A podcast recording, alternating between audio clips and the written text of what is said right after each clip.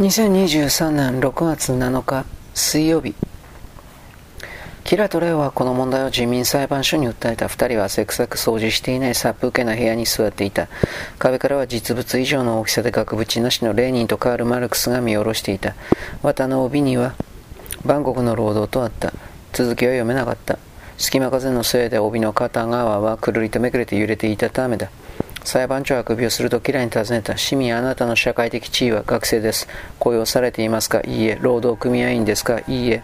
管理人は証言台に立ち、アルグノは市民とコバレンスキー市民は法的には結婚していないが、二人の関係は彼、管理人自身が確かめたのだが、ベッドが一台しかないことから性的に親密であり、従ってあらゆる目的からして結婚と同義と考えられ、居住規定によると結婚した夫婦には一部屋しか許されていないし、それは裁判官同士も熟知していることであろうと述べた。さらに応接間と呼ばれている部屋と寝室を合わせると、問題の市民に与えられた面積は住居規定よりも3平方フィート広くなる。さらに問題の市民は家賃の支払いがかなり滞りがちになっていると述べた。アルグノは市民あなたの父親はアレクサンドル・アルグノフです。元繊維製造事業者で工場の所有者ですね。はい。なるほど。コバレンスキー市民あなたの父親はコバレンスキー提督です。反革命運動で処刑された。処刑された。はい。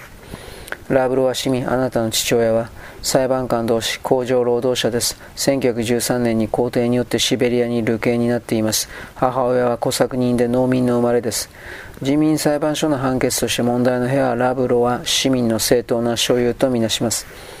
これは裁判ですか喜劇ですかレオンが尋ねた。裁判長は重々しい顔つきで彼の方を向いた。いわゆる公正な裁判などというものはですな、市民。ブルジョアの偏見ですぞ。これは階級正義の裁判であり、それが我々のやり方であり、基本方針なんだ。次。裁判官同士、キラーは訴えた。家具は、私たちの家具はどうなんでしょう全部の家具を一つの部屋に入れるわけにはいかないでしょう。ええ、でも売ることはできます。私たち生活がとても苦しいんです。だから、それで利益を得て家具を買うことができなかったプロレタリアートの娘は、床で眠らないといけないとでも言うのかね。次。一つ教えて、キラはラブローは市民に尋ねた。どうやって私たちのあの部屋の指示書を手に入れられたの？誰から聞いたの？ラブローは市民は曖昧な目で見返すと不意に笑い出した。だが持つべきは友よとしか答えなかった。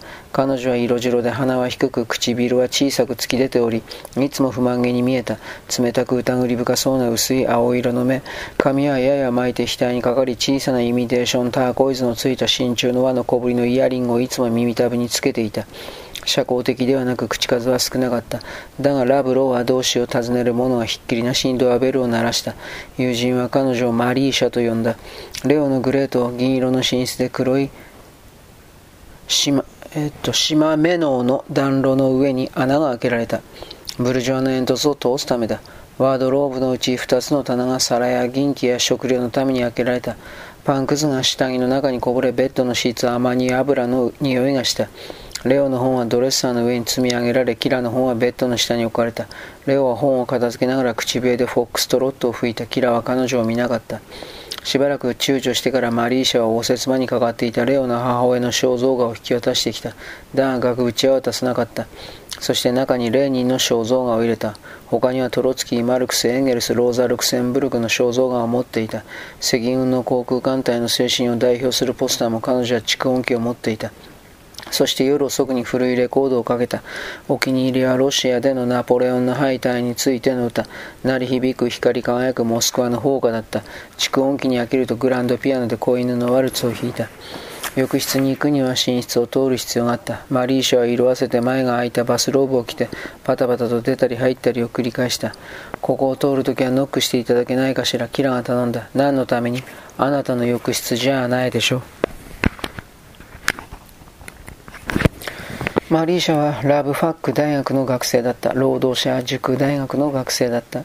労働者塾は一般の大学カリキュラムよりもアカデミックな履修科目を減らして革命の科学についての履修科目を大学よりも重く課してプロレタリアートに厳しく入学を制限した特別の労働者の学部だった。マリーシャはキラが好きではなかったがレオには時々話しかけた。自分のポスターが壁でひらひらするほど乱暴に扉を開け、傍若無人に大声を出した。コバレンスキー市民、この忌まましいフランス史を手伝ってくれない。マルチン・ルーターの本を焼いたのは何世紀だったっけ？あれはドイツだった。それとも彼を焼いたのだったっけ？また扉を大きく開けて誰にともなく宣言することになった。今から青年共産同盟クラブの集会に行くわ。リレンコ同士が来たらクラブにいるって伝えて、でもろくでなしのミシュカ・ボズデフが来たら私はアメリカに行ったと言って誰かわかるでしょう。鼻にイボがある背の低い男。彼女はコップを手に入ってきた。アルグノは市民ちょっとラードを借りられる。すっかりなくなってしまったのに気づかなくてアマニ油しかない。どうしてあんな匂いに耐えられるの？いいわ、ハンカップちょうだい。朝の7時、レオが出かけるとき、マリーシャの部屋を通ると彼女は教科書が散乱するテーブルに頭を置いて眠っていた。マリーシャは彼の足音ではっと目を覚ました。ああ、しまった。彼女は伸びをしながらあくびをした。今夜マルクスのサークルで啓蒙されていない同士にこの論文を読まなきゃいけないのに、歴史的事実としての電気の社会的重要性を、コバレンスキー、市民、エジソンって何者？夜更けに彼女が帰宅する音が聞こえた彼女の扉をバタンと閉めて椅子に教科書を投げると本が床に散らばる音が聞こえて彼女の声がリレンゴ同士の若い男子の低い声と混じり合うのが聞こえた。あれしかね優しくしてプリスもをつけてお腹すいた。あれしかが部屋を横切る足音をしてプリムスがシュッと音を立てた。優しいのね、あれしかいつも優しくしてくれるね。私、馬馬車みたいに疲れてるんだ。午前中は労働者塾。正午に青年共産同盟。1時半に工場の託児所委員会。2時にマルクスのサークル。3時に式自立工場のためのデモ。足がくたびれたわ。4時に殿下に関する講義。7時に壁新聞の編集者会議。編集委員になるの。7時半頃に主婦の会合。ハンガリーの同志について会議があれしか。あなたの彼女に階級意識がなくて社会活動してないなんて言わせないわ。それはダメ。アレシカはピアノに座ってジョン・グレイを弾いた。一度真夜中にキラーは浴室にこっそりと忍び込む誰かのせいで目を覚ました。裸の青年は金髪のようだった。マリーシャの部屋に明かりはついていなかった。